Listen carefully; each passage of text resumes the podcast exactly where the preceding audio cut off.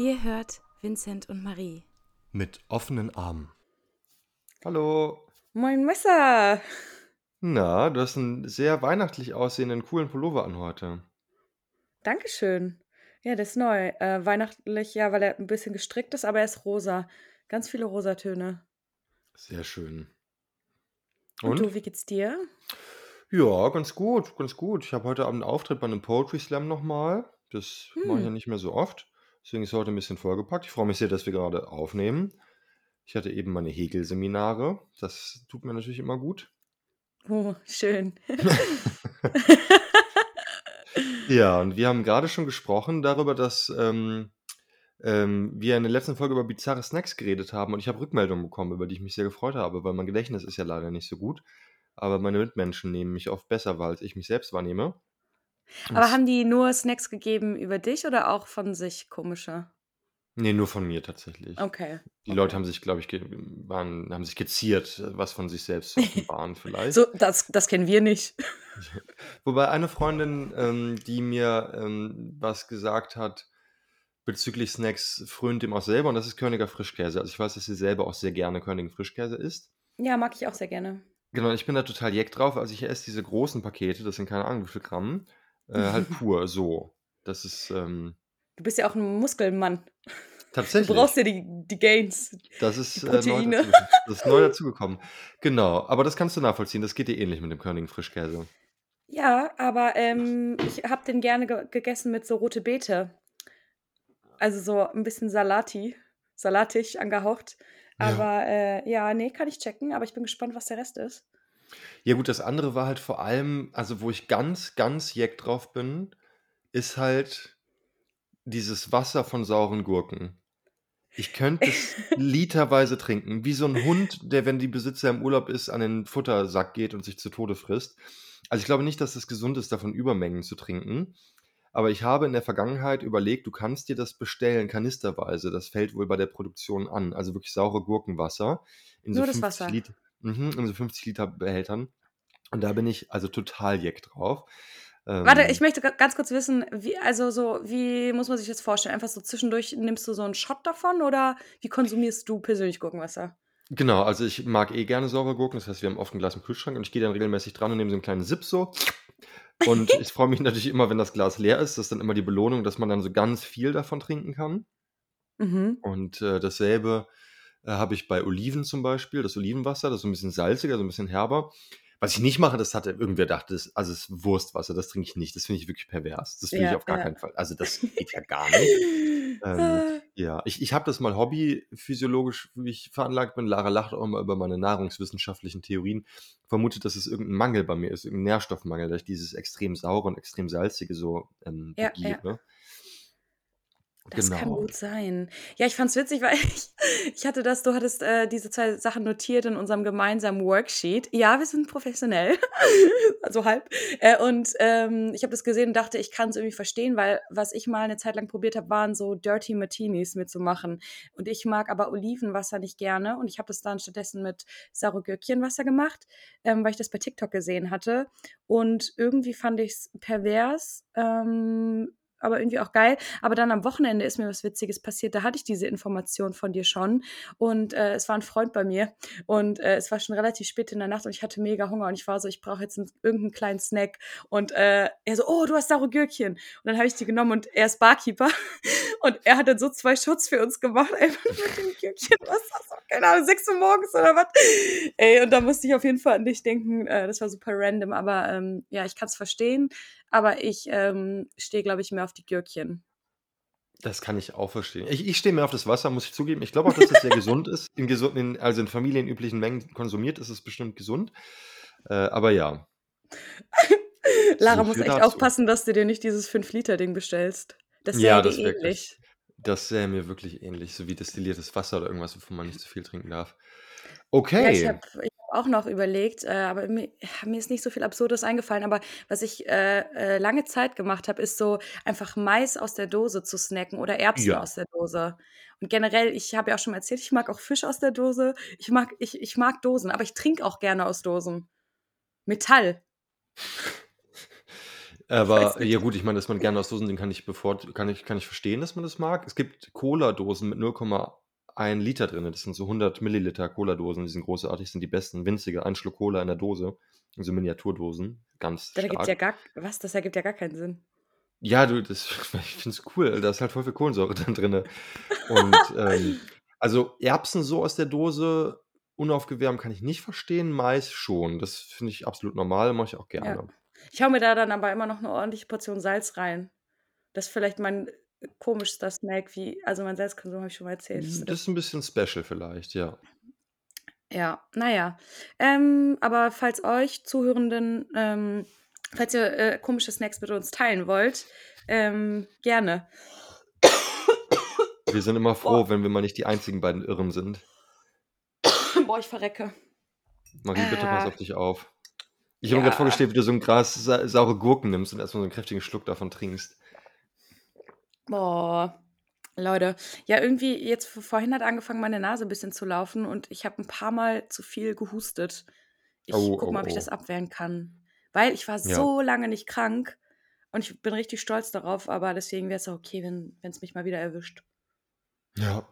Ich habe jetzt heiße Zitrone für mich entdeckt. Es gibt ja Leute, die das irgendwie im Beutel kaufen in der Apotheke für 10 €, aber du kannst ja einfach 'ne Zitrone auspressen. Wichtig ist, dass du die mit 60 Grad heißem Wasser machst, weil da drüber zersetzt sich das Vitamin C und ich habe hier so 'n Ding Ding Ding Bullshit Bingo Grüntee-Wasserkocher, wo du die Temperatur einstellen kannst. Aber einfach 'n 'n großen Teelöffel Zucker, eine ausgepresste Zitrone in 'ne reguläre Tasse und da 60 Grad heißes Wasser drauf. Es ist das perfekte Getränk. Es ist vitalisierend, es ist gesund, es ist wohltuend. Lustigerweise hilft es aber nicht bei Erkältungen. Also, es gibt keine wissenschaftlichen Studien dazu, dass es irgendwie Erkältung lindern würde. Das habe ich glaube ich, auch schon mal erzählt. Ähm, aber trotzdem für die kalte Jahreszeit sehr empfehlenswert. Voll, ich liebe Zitronen. Ich liebe alles, was sauer ist. Vincent, sauer macht lustig. Ja, total. Mein Vater war Choleriker und ich bin hilarious. Wow. Ja, funny, Okay. aber, ähm, was würdest du sagen, wie geht's dir heute auf 'ner Skala von 1 bis 10 denn? Ach ja, das ist so, keine Ahnung, 'ne 6,5. Also, ich bin irgendwie, äh, 'n bisschen, ähm, aus der Bahn geworfen, weil wir neulich plakatieren waren für die gute Sache nachts und dann habe ich da 4 Bier bei getrunken. Das war Mittwoch. Und dann war ich den ganzen nächsten Tag verkatert und habe ich gemerkt, ich werde einfach alt.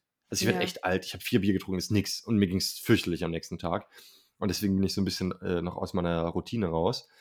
Ähm, und dadurch, dass ich gleich noch 'n Auftritt habe und grade von der Uni komme und vielleicht am Viel. Wochenende genau, wahrscheinlich demonstrieren bin. Also, sonntags bin ich auf 'ner Demo, Samstag wahrscheinlich auch auf 'ner Demo. Deswegen ist grade so 'n bisschen, ähm, ja wie sagen die jungen Leute, Machermodus. Ist das so 'n Gen Z-Wort? Bestimmt. Also, ich kenne es nicht, aber ich Okay.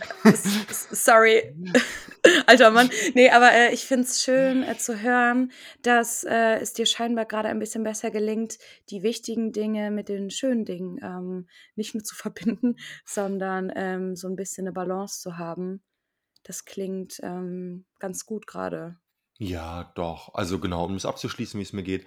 Ich habe jetzt grade auch also, es gibt ja, ähm, interessanterweise, das haben ja eigentlich alle, nehme ich mal an, die zuhören, mitbekommen, dass die politische Linke ja eher anti-israelisch ist. Das zeigt sich ja grade sehr deutlich irgendwie, leider, wie ich finde. Und es gibt halt eben in der deutschsprachigen Linken so 'n ganz, ganz kleinen Teil, so 'n gallisches Dorf wie bei Asterix aus pro-israelischen radikalen Linken. Das ist 'ne verschwindende Minderheit. Und mit denen habe ich grade wieder mehr zu tun, obwohl ich lange nicht politisch aktiv war. Und das Mhm. ist grade total schön, mit Leuten zu tun zu haben, wo du nicht erklären musst, warum dir das Thema wichtig ist. Oder die halt Mhm. mit dir zusammen auch nachts mal was machen. Und das ist wirklich also, das Verbinden von irgendwie dem Wichtigen mit dem Schönen oder so. Ähm, Ja. das, ähm, ist grade das finde ich grade als eine der wenigen Sachen irgendwie sehr angenehm. Voll. Ich merke auch, dass ich das grade extrem suche bei Menschen, mit denen ich so zu tun habe. Ähm, so Reassurance, ähm, also immer wieder so zu checken: „Okay, ich habe meine Argumente und Meinungen und, ähm, ich habe vielleicht auch Verständnis genug, um mir vorzustellen, warum jemand Uninformiertes irgend 'ne andere Meinung vertritt.“ Aber dann mit den Menschen, mit denen ich wirklich ähm, deren Meinung mir auch wichtig ist, mit denen immer wieder zu besprechen: „Okay, warte mal, ich denke grade das, was denkst du dazu?“ Also, dieses im Austausch, ähm, zu sein. Also, ich brauche das auch nicht nur auf, ähm, politische Themen bezogen, ne? Ich brauche das auf alles bezogen, aber boah, ja, ist echt wichtig. Also, sich immer wieder auch so ja Ja, geteilte Werte irgendwie, finde ich. Der Begriff ist so altbacken. Ich finde, geteilte Werte klingt so nach, weiß ich nicht, irgendwie so CDU-Oper oder so. Mhm. Aber so ein bisschen ist es das vielleicht. Äh, Ja. von daher, genau, und von daher ähm, bin ich, also insgesamt bin ich nach wie vor sehr bedrückt über das, was da global passiert, was ja jeder in der Tagesschau und in den sozialen Medien live mitverfolgen kann. Das ist ja Ja. Eine anhaltende, schlimme Situation, die alle mitbekommen und die erstmal bleiben wird. Aber abseits dessen versuche ich mich um mich selbst zu kümmern, weil es bringt ja alles nichts. Also ich will da keine Ja. Ich-Show draus machen. Und äh, von daher geht es mir ganz gut. Ich habe nur viel zu tun. Und ähm, wie geht's dir? Ja, Machermodus. Vielleicht ist es jetzt auch, kann ich als Jugendwort des Jahres vorschlagen, wenn ich dann nicht zu alt für bin, um das vorschlagen zu dürfen. Ja, voll. Groovy. Aber auf einer. Skala, das ist goofy. Auf einer Skala von, auf einer Skala von 1 bis 10, Marie, wie slay fühlst du dich heute? Oh, auf einer Slay- Skala fühle ich mich. Ah, so, äh, ja, sieben vielleicht. Ähm, ich bin auch, würde ich sagen, immer noch viel im äh, Machermodus ähm, zwischen so verschiedenen Dingen. Aber was für mich eben mh, super schön ist, ist so zwischendurch so ein bisschen dieses, ich habe mein, mein, mein Leben fühlt sich manchmal ein bisschen an wie eine Pyjama-Party, was aber auch einfach daran liegt, dass ich, also an meinem Umfeld und ähm, ähm, wenn wir viel Zeit miteinander verbringen. Und Besuch spielt dann natürlich auch nochmal eine Rolle. Und ich merke, das tut mir gerade ganz gut, ähm, diesen Ausgleich zu haben, weil ich sonst eben ja, wie gesagt, auch ein bisschen, also auch allein sein brauche. Und da immer diese Balance zu finden, das ist irgendwie ganz schön. Ähm, genau, und Arbeit und Uni und der Standard Quatsch. Ähm, genau, und was ich, womit ich mich gerade ähm, oder womit ich mich die letzte Woche eben viel beschäftigt habe, äh, so gefühlstechnisch, also nicht beschäftigen im Sinne von, ich denke darüber nach, aber was sich gerade so ein bisschen setzt, ist, dass ich spüre, ähm, was für Früchte mir meine Therapie, meine letzte, hinterlassen hat. Und das hatte ich ja beim letzten Mal schon angeteasert, dass ich davon heute gern vielleicht ein, zwei wichtigste Learnings teilen wollen würde, weil ähm, ich ja jetzt meine Therapie beendet habe nach fast zwei Jahren, also äh, ein bisschen mehr als anderthalb Jahre. Ähm, das war die Therapie, die ich direkt nach der Klinikzeit gemacht habe. Und ähm, das war jetzt eben nochmal so ein bisschen im Vordergrund, weil ich mit meiner Therapeutin mal sehr konkret besprochen habe, okay, was für Ziele hatte ich nach der Klinik, als die Therapie angefangen hat und wie konnte sie mich jetzt praktisch in die große weite Welt entlassen. Und ähm, ich konnte wirklich behaupten, also auch wenn ich gerne weitermachen würde, auch wenn es bestimmt irgendwann die nächste Therapie geben wird, ähm, es hätte wahrscheinlich keinen besseren Zeitpunkt geben können. Ähm, ja, weil ich Schön. Ja, ich bin wirklich stabiler. Ähm, weil es passiert nicht weniger Scheiße, aber ich kann damit anders umgehen und ich glaube, das ist das, was äh, Therapie machen sollte. Und ähm, deswegen würde ich vielleicht einfach reinstarten direkt mit dem ersten, Bitte, unbedingt. wichtigsten. Ja, Genau, und du äh, kannst ja jederzeit, wir ich kann reden ja eh ich kann dazwischen labern. Eben, voll.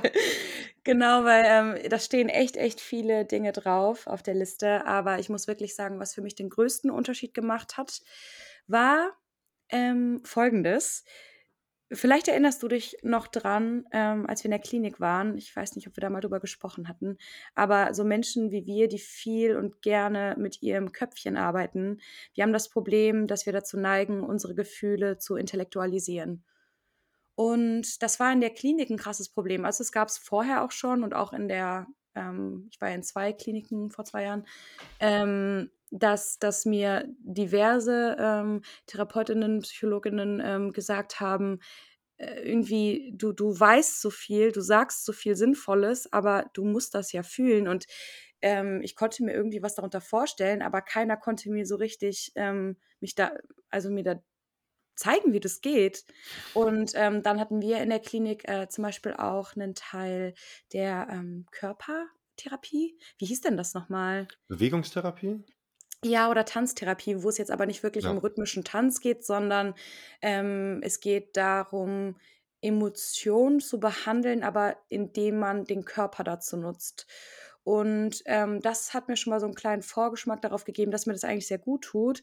Aber ich konnte das nicht so richtig in meinen Alltag integrieren. Und alle, die den Podcast schon länger hören, ich habe das immer mal wieder, vor allem so letztes Jahr in Neapel erwähnt.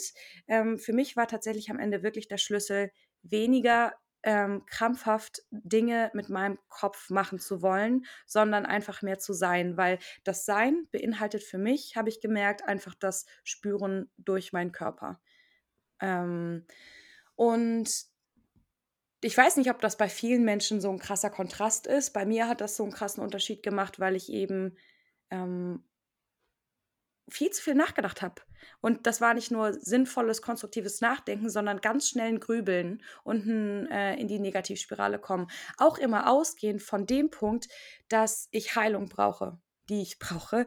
Aber wir sind halt keine kaputten, verlorenen Wesen, wenn wir immer darauf gucken, was kann ich als nächstes heilen, was kann ich als nächstes heilen, ich bin so kaputt, so, ähm, dann wirst du dich auch immer nur darauf fokussieren oder immer nur spüren, was irgendwie noch Heilungsbedarf hat. Aber im Endeffekt sind wir alles vollkommene Menschen und wir müssen uns um Themen kümmern. Ähm, aber ähm, so ein bisschen diesen Druck daraus zu nehmen, hat für mich den Unterschied gemacht. Und ähm, ich habe immer noch meine man kann das Grübelzeiten nennen oder ne, wenn ich an, wenn ich ganz bewusst was reflektiere oder wenn ich einfach im Schreibflow bin, so ich kann eigentlich, also ich persönlich, weil ich eh ne, schreiben muss und so, für mich ist das eh da. Das heißt, ich muss mir keine Sorgen machen, da irgendwie unreflektiert zu werden. Aber für mich war dieses Ausmaß, ähm, ja, ich musste das runterschrauben. Kennst du das? Ähm, ich kenne das ganz gut. Also da waren jetzt viele Aspekte dabei, wo ich was zu sagen kann. Zum ersten hatte ich gerade aufgrund dieser Rationalisierungsstruktur, die ich früher extrem hatte, totalen Schiss vor dieser Bewegungsgestalt Tanztherapie, als ich in die Klinik gekommen bin. Ich mhm. dachte mir, oh Gott, oh Gott, oh Gott, oh Gott, müssen wir uns da jetzt irgendwie irgendwas Buntes anziehen und im Kreis rumspringen? Und ich habe das natürlich gedanklich halt völlig abgewertet im Vorhinein schon und dachte mir, oh Gott, das wird sicher ganz, ganz fürchterlich. Aber dann habe ich mir auch gesagt, ey, ich bin fast draufgegangen, ich bin jetzt hier in der Klinik, ich bin jetzt schon mal für drei Monate hier. Dann habe ich mir selber auch gesagt, ich mache hier einfach mal mit. Und das ist zum Beispiel auch genau der Aspekt, den du beschrieben hast, mit dem einfach sein. Einfach mal machen. Nicht mhm. gucken, welche Urteile oder Wertungen oder Pläne oder was immer. Ich habe einfach gesagt, ich bin jetzt hier, also mache ich halt mit. Und dadurch habe ich zum Beispiel gemerkt, dass mir das unfassbar viel gebracht hat. Also es gab da viel so Ausdruckssachen, wo du mit so Objekten ja deine Gefühle aus, drücken solltest, Grenzen ziehen, auch mal malen und so. Ähm, die Gestaltreporterin hat uns geliebt, weil wir waren drei, drei Männer und die ist halt mhm. voll drauf abgegangen, dass halt drei Kerle da sind in ihrer Gruppe. ähm, und die fand es halt super cool, dass wir halt dann so als Männer unsere Gefühle zum Ausdruck gebracht haben. Aber es war voll rührend. Also ich musste auch gerade dran denken, ich habe vieles vergessen, aber zum Beispiel sollten wir einmal uns so eine Art Grundstück bauen mit so Objekten, die wir hatten, so Bauklötzen und so. Dann sollte man uns gegenseitig besuchen. Dann sollten wir so fragen, hallo, darf ich auf dein Grundstück und kann ich mich hier hinsetzen? Und mhm. das war richtig therapeutisch für mich. Das war richtig gut. Voll. Ich erinnere mich auch noch, ähm, wir hatten schon viel mit ähm, Berührung auch, aber es ging eben auch ganz viel um Grenzen. Ne? Also welche Berührung ähm, fühlt sich gerade gut an, welche nicht. Also ähm, und was meine, ich weiß nicht, ob wir die gleiche hatten, aber meine Therapeutin immer gesagt hat, war, dass ähm, oh mein Gott, das passiert schon wieder. Bitte was? Ach so, warte, dass es nicht darum geht zu verstehen, was wir da machen, sondern es einfach zu machen. Und das ist ja genau das, was du gerade auch meintest, weil wenn wir mit dem Ratio da rangehen, dann ist so, okay, warte mal, ich weiß ganz genau, wie Therapie läuft, ich weiß, warum ich traumatisiert bin, ich weiß, warum ich so bin, wie ich bin, bla bla bla. Das bringt dir aber alles nichts. Das bringt dir nichts, wenn du das weißt. Das heißt, es ist manchmal besser, das zu vergessen. Und ich habe mich auf diese Körpertherapie so gut einlassen können, weil ich wusste, ich muss es nicht verstehen. Es reicht, wenn es irgendwas Gutes ähm, bewirkt. Ja, das beschreibt es ganz gut. Und genau, was ich auch noch sagen wollte zu diesem Rationalisierungsding, ich glaube, ein Hauptproblem ist, dass man oft denkt, erst das, dann das und wenn nicht nur und dann so und so und dass man ganz oft an sich selbst und sein Leben so rangeht irgendwie. Mhm. Also, es gibt ja auch dieses Meme, wenn ich irgendwann nur anfange, früher als drei Uhr morgens schlafen zu gehen, mich nicht mehr nur noch von Fastfood ernähre, nicht mehr jeden Tag eine Flasche Schnaps trinke, dann werdet ihr alle schon sehen. Aber dieses so, was Ja. halt never ever passiert. Voll. Ähm und das mit der Rationalisierung, was du auch angesprochen hast, weil ich es sehr spannend fand, war halt die Frage, wie kommt man halt raus da? Also, weil das kann einem ja auch wirklich keiner sagen. Also, ich habe oft so ein Unbehagen gehabt bei Leuten, die so sehr touchy sind und sehr emotional, weil ich einfach gar nicht so bin. Mhm. Und die auch oft zum Teil, ich habe da auch ganz viele blöde Kommentare bekommen, was ich bis heute unfassbar unverschämt finde. Dann sowas zu sagen wie, ja, nicht, sei nicht so verklemmt, aber dass Leute so sehr ex. In der Therapie jetzt oder generell? Nein, nein, nein, nein, nicht, nicht, nicht in der Therapie. Generell, also wenn ich generell mit so Ja. Künstlerleuten zu tun hatte, die Oh so ja. sehr ähm, ähm, nach außen emotional waren und sehr Mhm. direkt und wenig Rationalisierung, viel Gefühl, viel Gefühl nach außen. Äh, und dann haben die irgendwas zu mir gesagt und ich konnte da nicht so drauf reagieren. Die haben mich so ganz emotional angesprochen, irgendwas. Mhm. Und dann habe ich halt, so wie ich bin, eher verhalten reagiert. Und dann war halt so, ja, ich habe das schon ernst gemeint.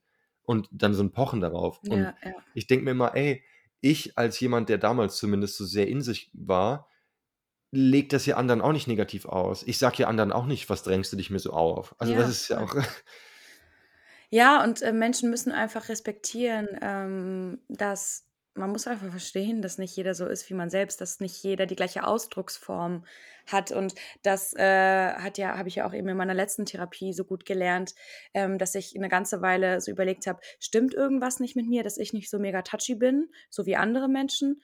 Ähm, nein, das ist vollkommen okay. Ich bin touchy, wenn ich sein will, wenn ich mich wohlfühle. Das eine schließt das andere auch nicht aus, aber ich darf das auch mal nicht wollen. Und ich darf auch sagen, sorry, ähm, das, das, das, das ist nicht selbstverständlich. Ähm, ja, deswegen äh, so Grenzen ähm, zu hören eben auch. Also erstens Grenzen wahrzunehmen, das ist der allererste Schritt. Und dann auch für die einstehen zu können. Natürlich auch ein unfassbar wichtiges Thema, wahrscheinlich in der Therapie von jeder Person. ja. Und ich glaube, gerade diese Rationalisierung hat viel zu tun mit Traumatisierung. Ich glaube, das ist ein Abspaltungsmechanismus. Also oft Mhm. passieren natürlich früh blöde Sachen und dann entwickelt man ein Konzept von sich selbst, um sich nicht fühlen zu müssen und weil man sich nicht fühlt, weil man durch die Traumatisierung erstens keinen Selbstbezug hat und den zweiten sogar nicht haben will, weil es viel zu schmerzhaft und verstörend wäre. Das heißt, man operiert aus einem Konzept von sich selbst heraus und durch ein Konzept von sich selbst. Und das wird einem zur zweiten Natur. Das Interessante ist, man ist das dann. Es gibt dann kein Mhm. eigentliches Ich dahinter. Es gibt keinen doppelten Boden.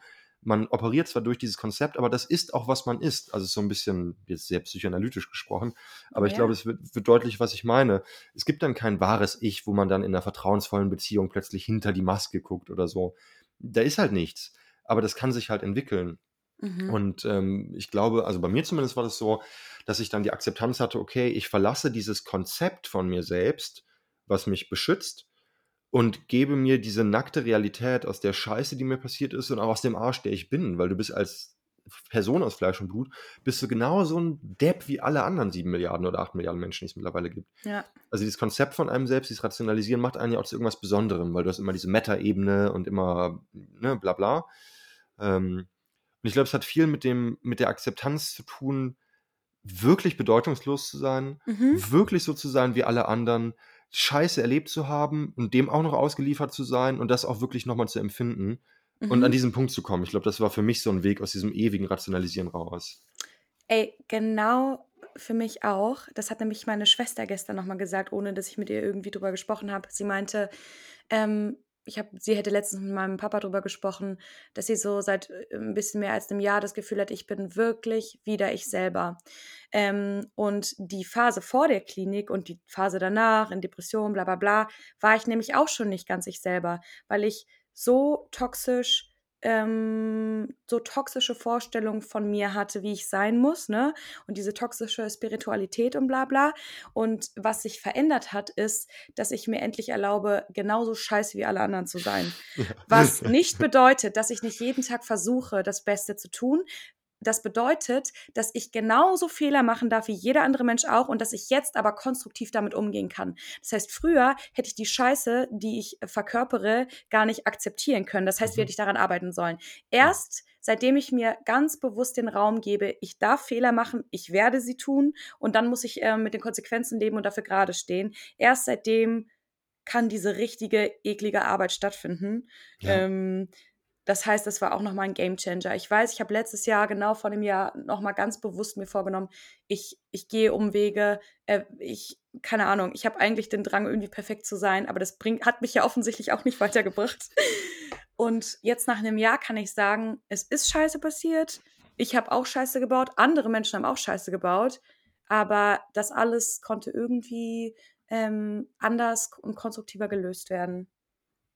Man ist ja noch da, das ist ja auch das Wichtigste. Also, ne, einfach von der von der Gegenwart auszugehen. Aber genau, das ist ja auch so ein Punkt. Ich meine, haben wir da haben wir viel drüber geredet, weil das bei mir ein großes Thema ist. Auch die Einsicht: „Okay, auch mein Verhalten kann andere verletzen.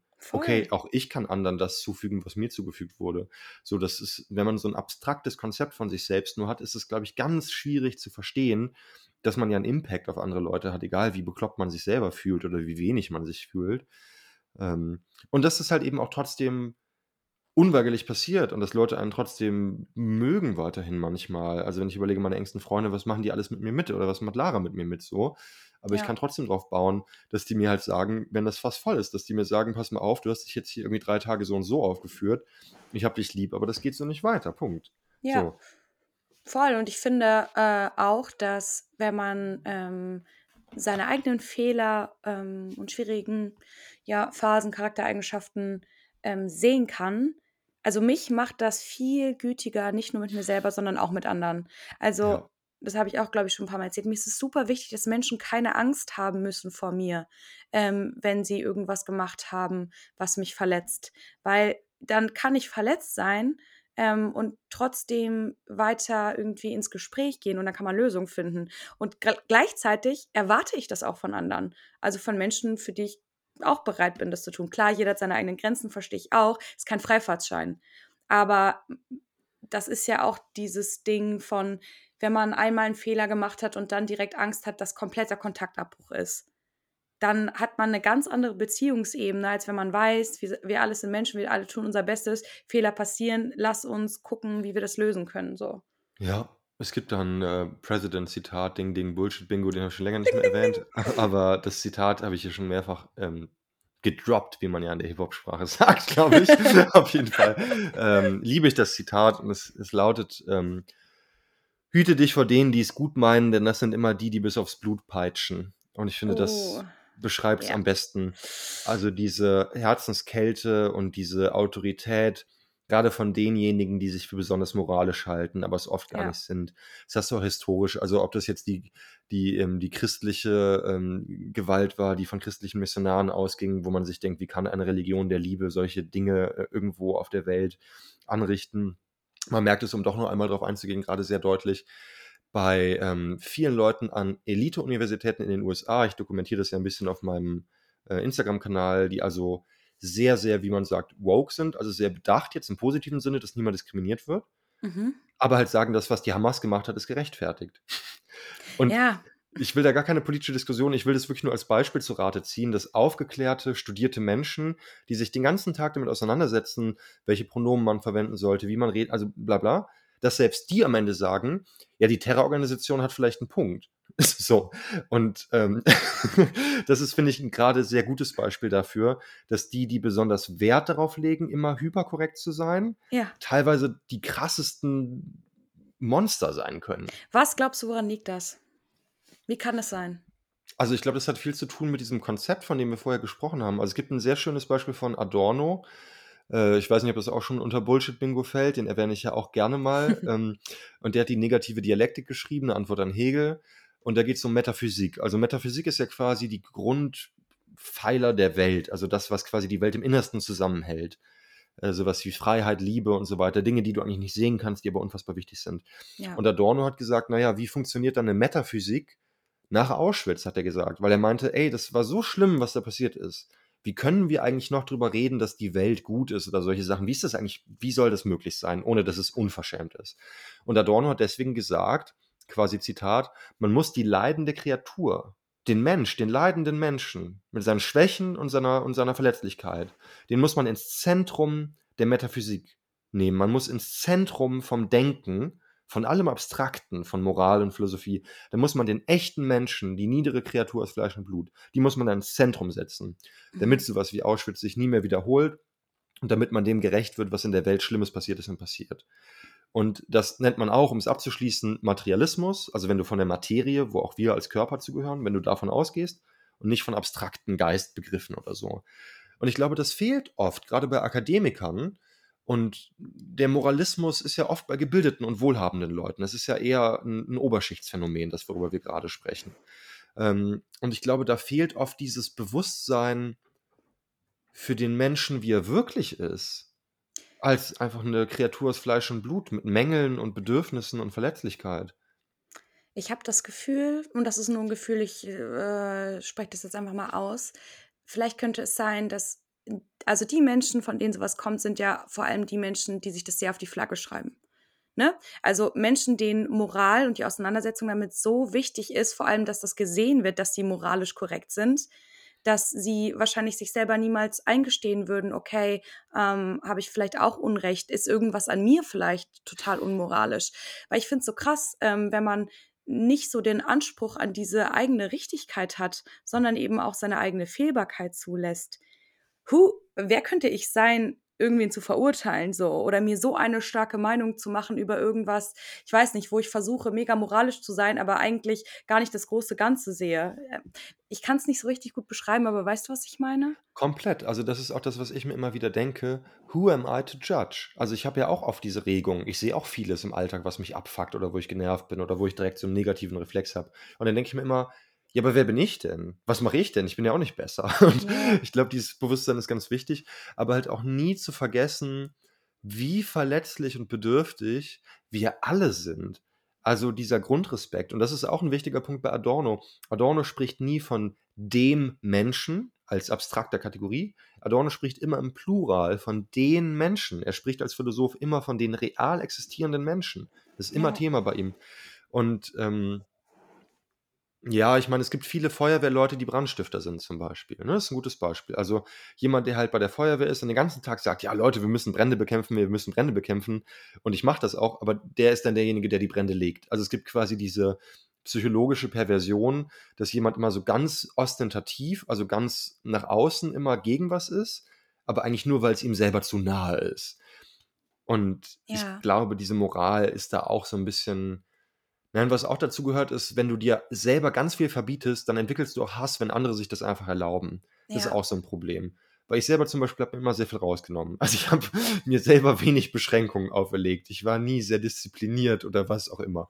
Mhm. Und ich habe mich immer gefreut über meine Mitmenschen und die, wenn die es sich haben gut gehen lassen. Und du siehst das bei dieser Gen Z-Diskussion, wo die eine TikTokerin ein Video hochgeladen hat, dass ihr 9-to-5-Job sie einfach fertig macht. Und Leute sagen, diese Generation ist verweichlicht. Ja, Wo ich mir denke, keine Ahnung, Leute. Also, ähm. ja, da brauchen wir gar nicht anfangen. Das ist das perfekte Beispiel. Ja. Ja, so, sorry, dass du auch, dass du so ein beschissenes Leben hattest. Willst du das Gleiche für mich? Ja. Ja, aber ich glaube, also es geht viel um Narzissmus in dieser Moral und Überhöhung des eigenen Selbst und Macht und Kontrolle und Unterdrücken von Trieben, die man eigentlich gerne ausagieren würde. Und ähm, Oft hat man gar keinen Bezug zu sich und zu den Mitmenschen und dann schaukelt sich das so hoch. Die genau. schlechtesten Menschen, oh, sorry, ja. Nee, sag bitte. Schlechtesten Menschen an der Uni Bonn sind die Moralprofessoren. Das wollte ich nur einmal gesagt haben. Ja, vor allem, und ich glaube, dass dann eben ein Zugehörigkeitsgefühl auch eine große Rolle spielt, dass Menschen, ähm, ich meine, es ist ja eh bewiesen, dass wir uns gerade trotz Social Media oder gerade vielleicht deshalb ähm, trotzdem viel alleine fühlen obwohl wir die ganze Zeit in Kontakt sind. Und ich glaube, dass dann eben bestimmte Themen, dass, dass Menschen das Gefühl haben, ich muss jetzt auch irgendwo draufspringen, um mich zugehörig zu fühlen, auch wenn ich mich vielleicht gar nicht so richtig damit beschäftigt habe oder mich gar nicht so richtig auskenne, sondern mich eben sehr orientiere. Deswegen meinte ich auch vorhin, dass für mich zum Beispiel super wichtig ist, ähm, mit Menschen zu sprechen, wo wirklich ein Austausch stattfinden kann. Also wo wirklich jeder seine Anliegen irgendwie kommunizieren kann, wo man erstmal eine, eine Diskussion haben kann. Ja, naja, aber ähm, wow, was haben wir hier aufgemacht? Aber wir haben noch zehn Minuten. Vielleicht möchtest du noch überleiten zu einem anderen Thema von deinem Therapieende in dieser Folge. Oder wir nehmen es mit in die nächste Folge. Wir können da auch eine Doppelfolge draus machen. Ja, also ich meine, ich habe eh noch einige Dinge. ähm, lass mich mal gucken. Äh,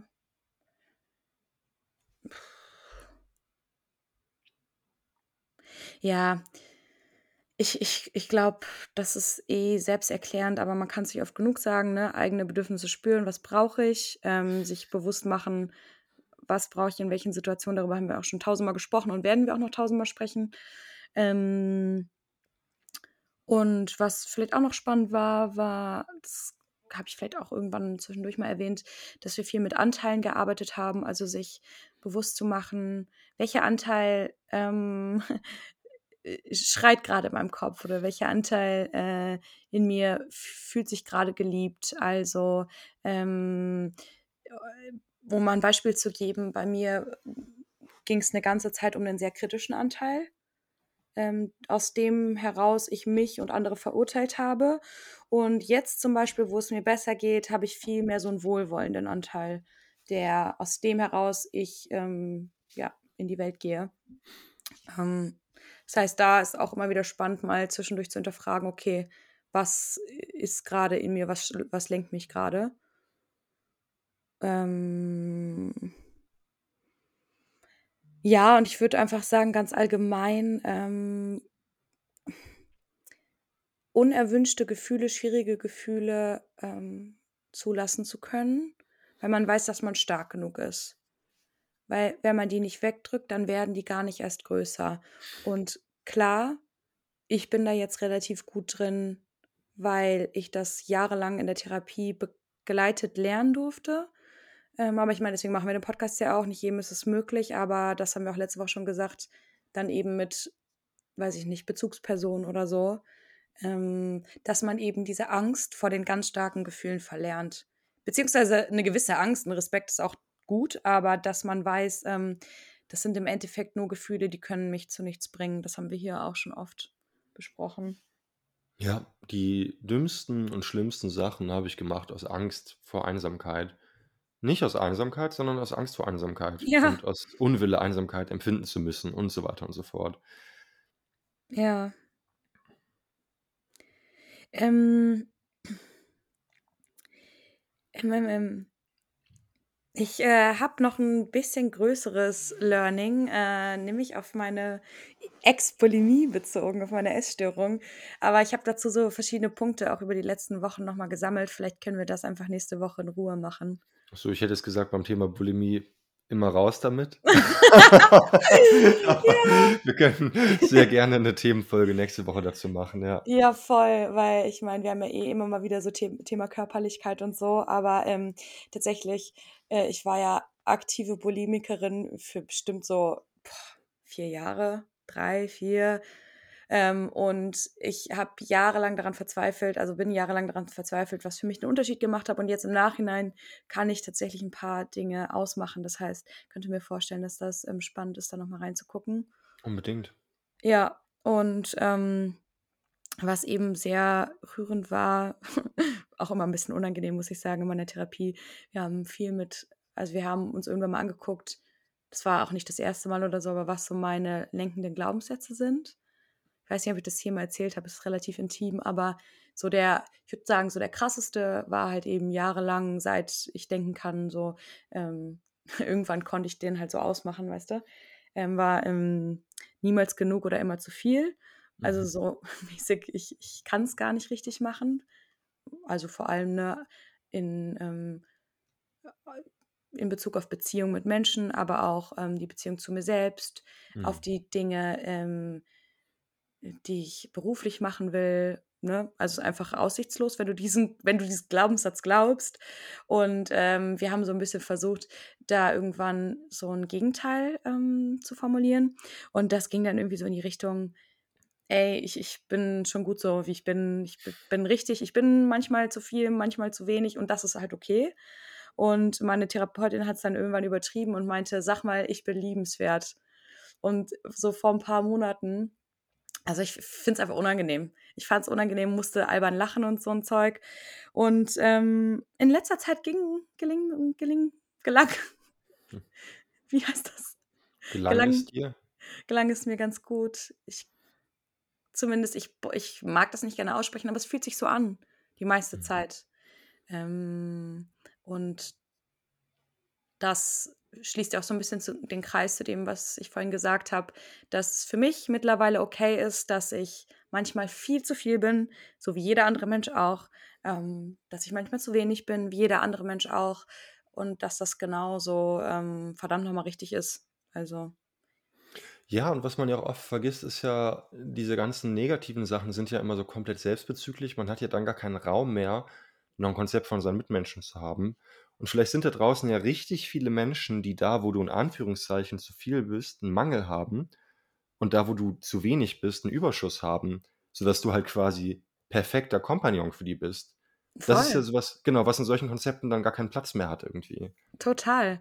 Ähm, weil das Gefühl hatte ich eben auch, dass sich das eigentlich immer richtig gut ergänzt. Also egal in welchen ähm, Lebenssituationen, auf welche Menschen bezogen. Ähm, es geht ja darum, ähm, dass, dass das so ein bisschen yin und yangig ist. Also dass mal die Person das zu geben hat und die andere braucht gerade das. Also es ist halt eben ein Zusammenspiel, weil wir nicht ein Mensch, sondern Menschen sind. Ähm, so, wir brauchen uns und ähm, wir wollen uns brauchen und das ist eigentlich anders, anders wird es ja keinen Sinn machen. Ja, das stimmt. Wenn niemand was brauchen würde, wenn niemand zu wenig mal hätte oder bedürftig wäre, hä? Da gibt es einen äh, lustigen Text von Mandeville, heißt der, glaube ich. Der war, ich glaube, im 19. Jahrhundert in den USA. Und der hat diesen super lustigen Text darüber, dass die Bösartigkeit der Menschen die Gesellschaft zusammenhält. Das ist ein sehr spannender Text, der ist nur ein paar, über ein paar Seiten und er sagt halt, naja, der Bäcker will ja Geld haben und der Schuster will Geld haben und der will essen und der will ein Haus bauen.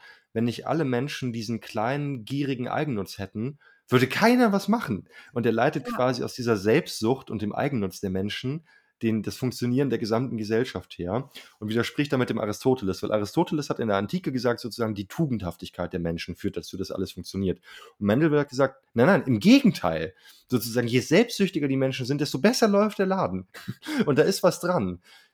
Das ist sauspannend und jetzt würde ich fragen, kann nicht beides gleichzeitig sein? Weil das ist ja diese Ambivalenz, von der wir so oft sprechen. Das nennt man Ähm, dann Dialektik und da bist du bei Hegel angekommen, auf der Spitze des Bing, Denkens. bing, bing, bing! Ich bin ein Hegel-Girl!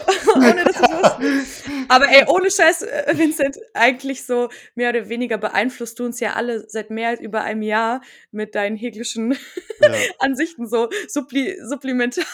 She was a subliminal. Hegel girl in a Hegel world. Genau.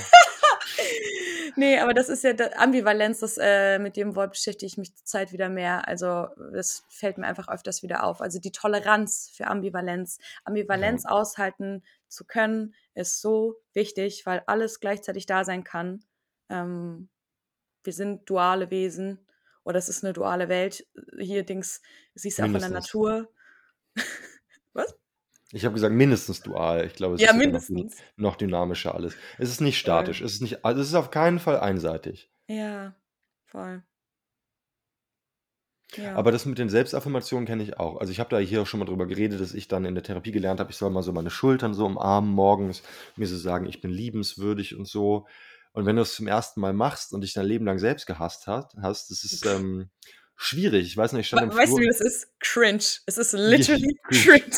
Ja, also ich weiß, ich stand im Flur und ich dachte mir wirklich, ich bin der letzte Vollhonk. Ich habe es verdient, dass ich psychisch krank bin. Ich habe es verdient, dass mein Leben so gelaufen ist. Waren so meine Gedanken. Ich wusste ja, dass die kommen würden. Mir war ja klar, dass das passiert, wenn ich versuche, mich mal selbst zu knuddeln jetzt. Ja. Äh, von daher, ich hatte ja auch vorher lange genug Therapie. Dann konnte ich halt sagen, äh, nee, ich will nichts mehr hören. Schluss jetzt hier. Wir sind jetzt lieb zu uns. Aber genau, das ist eine ganz schöne ähm, Explosion, wenn man zum ersten Mal mit so einer Selbstaffirmation um die Ecke kommt, weil einem das ganz schön cringe erscheint, ganz schön goofy. Ja, ja, ist eigentlich so krass, ne, wie man wie es so leicht fällt, so hart mit sich zu sein, so diese ganzen negativen Glaubenssätze, wir alle so bam, bam, bam, genug davon. Dann so, ich ich ich bin liebenswert. Ja, das Ding Ja. ist, ähm, was ich da noch vielleicht abschließend zu sagen kann, manchmal ähm, ist es leichter, nicht diese ganz schnulzigen Dinge zu nehmen, ne? Weil für mich ist ein, ey, ich bin schon okay, wie ich bin. Ja. Das meint das Gleiche, nämlich ich hab, ich bin liebenswürdig ähm, und es ist aber nicht so, nicht so eklig formuliert. Ja. Ähm, das heißt, man kann sich das auch durchaus auf eine entspanntere Art und Weise sagen. Man kann sich auch, statt sich zu knuddeln, einfach mal auf die Schulter hauen und sagen, bin schon ganz okay so. Partner, Sportsfreund. Sportsfreund. Ja. Ja, oder Ja, man, man sagt sich einfach, oder man sagt sich einfach, die anderen sind mindestens genauso schlimm wie ich. Das kann man sich auch mal ja, sagen. Es- Es gibt Leute, die sich das nicht sagen sollten. Ich kenne auch Leute, die sich das zu oft sagen, aber so von der, von dem Inhalt her, ähm, manchen Leuten würde das hingegen gut tun, sich das mal zu sagen. Ja, da ist was dran. Marie, Ja, was nehmen wir mit in die nächste, in die nächste Folge? Nehmen wir noch Abschluss von deiner Therapie ein bisschen mit in die nächste Folge? Hast du das für dein Gefühl ausreichend besprechen können? Möchtest du noch in der nächsten Folge ein bisschen drauf eingehen? Nee, ich glaube schon. Ich glaube, ich würde dann echt noch mal kurz in das Essstörungsthema, Essstörungsteil, was? Essstörungsthema äh, Das reingehen. Es reicht, Zerstörungsabteil. wirklich, es reicht. Ja, es will, oh Mama mia. Ähm, genau. Und ansonsten ist, glaube ich, aber fein. Und Okay. ähm, ja, hatte dir ja schon erzählt, wir haben vorhin kurz besprochen, vielleicht Thema Eifersucht oder so. Und Ja, stimmt. ähm, ich, Spicy. ja, spicy, ja. Ich würde vielleicht nochmal eine kleine Umfrage starten ähm, mit Fragen an euch, ihr kleinen Zuhörenden. Sehr schön. Ja, Okay, dann was, es ist Freitagabend, oder? ist es Freitagabend. Wahnsinn. Was machst du denn jetzt noch? Ähm, ich gehe auf ein Dinner. Ein Dinner. Ich weiß immer noch nicht, was ein Dinner ist, aber schön. Du bist immer auf einem Dinner, wenn wir aufnehmen. Wow. Ja, das mache ich ganz viel tatsächlich. Ich mache nicht so viel, aber ich koche ganz viel mit Freunden zusammen und dann machen wir es uns gemütlich, Kerzen, ein bisschen romantisch. Aber Ja. was ist denn die Aber Definition von einem Dinner? ja, ähm, italienisch wäre es Cena, Abendessen. Ja, okay, aber es, es klingt so besonders im Vergleich zu Abendessen oder Kochen. Es klingt, als ob da noch eine Komponente Ja, dazukommt. für mich impliziert das einfach ein bisschen mehr Festlichkeit, aber Okay, das ist, glaube ich, ja. nur so ein Gefühl. Aber da kann ich mir was Ja, drunter aber vorstellen. dir, Ja, ja, mir. dir, Vincento, wünsche ich ganz viel Freude beim äh, Poetry Slam. Danke. Und Ja, euch, kannst ja lieben mal erzählen nächste Zuhörenden, Woche, wie es war. das werde ich berichten. Euch, lieben Zuhörenden, auch ein, eine schöne Woche. Ihr werdet es ja am Montag hören, höchstwahrscheinlich. Passt auf euch auf, passt äh, auf eure Mitmenschen auf. Teilt am besten keine Infografiken auf Instagram, wenn ihr kein Buch zum Thema gelesen habt. Das kann man gerade eigentlich immer noch mit dazu sagen. Und äh, ja, kümmert euch gut um euch selbst und seid solidarisch mit euren Mitmenschen. Scheiße, die Verbindung hängt gerade voll, aber ich höre dich lachen, Vincent. Marie hat sich äh, aufgehangen. Das ist gerade beim Schlusswort vorteilhaft. Ich höre sie noch, aber es, jetzt. Oh Mann, ist das ein Chaos? Ja, ich. ich. Bin wieder von den Toten Das, auferstanden. das, das war's dann mit dem Podcast. Marie hat sich aufgehangen. Schön was gewesen. 59 Folgen haben wir geschafft. Okay, Leute. Gut, eine schöne Woche. Ah, Macht euch ein paar warme Bis Gedanken. bald. Ciao, ciao. Tschüss. Abschließend möchten wir uns bedanken bei Lara Valentina für das Foto, Bei Simon Slommer für den Jingle und bei euch fürs Zuhören. Bis zur nächsten Folge.